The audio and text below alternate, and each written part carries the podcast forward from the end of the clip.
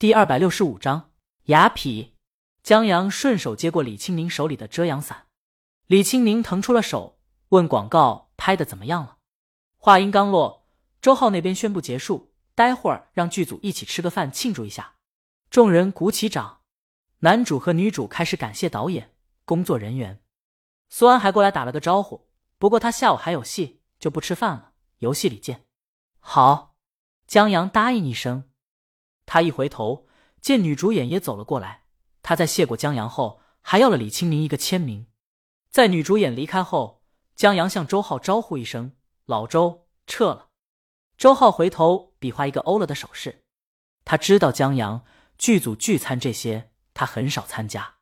不过也没人说什么，大家都是公司的人，在公司混得挺熟了，就不需要在饭桌上谈交情了。现在吃饭就是为了找机会满足下口腹之欲。在这方面，韩大总管能够得到优先的满足。江阳和李青宁从园区出来以后，驱车半个小时去一家度假酒店吃了鱼。网上对这家的鱼的评价不错，但李青宁觉得一般。这要是往日，一定做一个探店视频。可惜现在小号暴露了，为了不必要的麻烦，李青宁就没有做。千万不要小看鲤鱼在吃鱼这方面的影响力。在大魔王小号曝光以后，许多在推推中得到好评的店。现在都打出了相关标语，而广大网友们也很认可大魔王的评价。毕竟论吃鱼，鲤鱼是出了名的。吃饭以后，李青宁本打算让霞姐送江阳回去的，可江阳想了想，回去也没事。周浩要做剪片子，做后期，余下的策划案准备的都差不多，就等开拍了，他就不回去了。行，李青宁让霞姐开车去园区的演播大厅，带你看美女去。江阳说不用了。我老婆就是最大的大美女，他揽着李青宁的腰，说着话，隔着 T 恤在摩挲她腰间线条。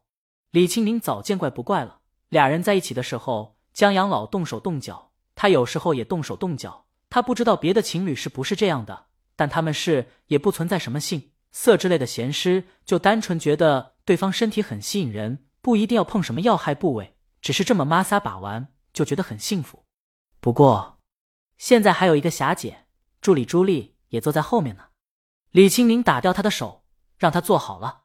他们很快到了京都电视台的演播大厅，工作人员把他们领了进去。舞台已经搭建好了，美轮美奂，灯光舞美全是顶级。出舞台的场下没有观众，台下只有工作人员，还有一些明星的助理和助手，他们都百无聊赖的坐在观众席上。在李青宁领着江阳进来的时候，他们都抬头看。庄梅也在，他看见李青宁后走过来说：“初步的介绍啊，嘉宾们的相互认识、植入广告什么的，在上午都已经拍了。接下来就将是演员们出舞台，然后安远他们几个评委将根据台本和个人意见，从几个维度把嘉宾们分组。现在马上要开始了，你去见一见大家吧。”庄梅建议：“大家都是圈内人，许多还是前辈，以后李青宁还要经常跟他们合作，现在见一见挺好。”李青宁答应一声，让江阳就在这儿待着。好，江阳答应一声，然后左右看了看，这种观众席跟电影院的座位分布差不多，不过要宽敞一些。在正对舞台中间的位子坐了许多助理，他们不是在看手机，就是在打电话，要不然就是彼此认识的在聊天。不过在江阳看他们的时候，他们也在看江阳，就那么光明正大的打量。江阳反倒有些不好意思了。他融入不了他们，左右看了看，选了个靠角落的位子坐下。与此同时，李青宁和庄梅走向后台。庄梅，你猜今天早上拍摄的时候，姐姐们中那些歌手们聊到了什么？李青宁，什么？他们说，他们这些人今天在这儿，有一大半拜你所赐。本来十年前他们年轻，正应该干事业大火。他们那时发的专辑，放到大魔王退圈后的这五年。质量一点也不差，奈何生不逢时，他们遇到了大魔王，他把很多女歌手的风头都盖住了。那我岂不是大恶人了？李青宁说：“你本来就是大魔王。”庄梅推开门，里面的嘈杂顿时传出来。他们都在化妆，不过在门打开时，许多人望向这边，暂时安静了一下。待看到李青宁挽着袖子走进来后，又变得嘈杂起来。妈呀！一位姐姐还因为惊讶，一扭头让化妆的眉笔直接画到太阳穴了，看起来像戴了个单边黑色镜框。镜框小姐姐也不知道为了节目效果，还是真的很喜欢，捂住嘴巴。大魔王，哦，他们有的鼓掌，有的欢呼，见到偶像了，这节目来的值了。大魔王，哈哈，有小姐姐对着镜头说：“我太喜欢他的歌了，无论出自真心还是为了节目效果。”现在多说一句话，到时候就可能多一秒镜头。来这里为了什么？大家心里都清楚，甚至已经有人在心里构思好这一段在后期做单独采访时说什么了。在见到李鱼那一刻，我真的很激动。我其实从他出道开始就是他的粉丝，当时我正在拍戏，朋友推荐我听他的《起风了》，我一听就喜欢上了他的嗓音、他的歌词、他的旋律。我当时就想。老天爷怎么会这么垂青一个人？太不公平了！我出道几乎跟鲤鱼的出道是重合的。许多人说我们这一代歌手跟天王、大魔王同时代是一个悲哀，但我不这样认为。我觉得就是因为他们两个人的存在，拔高了当时音乐制作水准，间接拉高了我们的审美和标准，以至于现在哦，经常会在推推下面看到一些粉丝留言说：“哇，你哪首歌特别好听，以前怎么没发现？”然后。你发现我们的作品销量这些年很稳定，大浪淘沙之下在不断的闪光。我觉得这就是大魔王他们带来的影响力。李青宁向他们一一致谢。